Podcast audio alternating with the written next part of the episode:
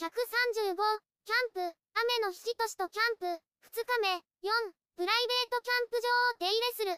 雨の日としとキャンプ、2日目の午後です。前回の草刈りから日が経ったため、草が伸びできました。草刈りします。家庭菜園の野菜もメンテナンスをします。草刈りする。長靴を履きます。シャッターを開けます。草刈り機を出します。ガソリンを入れます。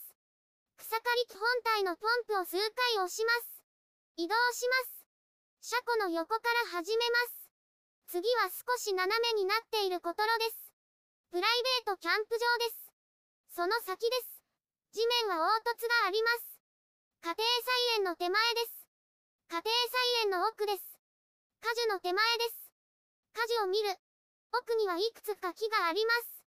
手前から順にスモモ、区は、イチジク、スモモです。一番手前はスモモです。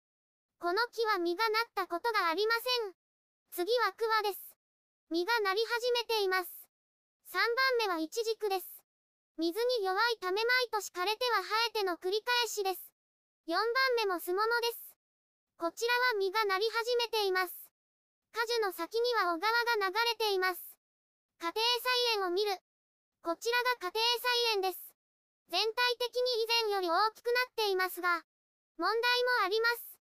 ミニトマトは下の方の葉がまだらになっています。寒い日が続いたからかもしれません。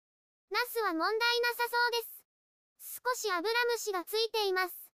ピーマンはアブラムシにやられています。薬が必要かもしれません。小玉スイカは順調そうです。麻紐と薬を持ってきました。麻紐を20センチメートルに切ります。4本作ります。苗の枝を軽く縛ります。薬を使います。裏に使用回数が書いてあります。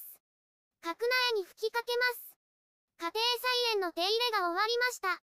ブログでたくさん写真や動画を公開しています。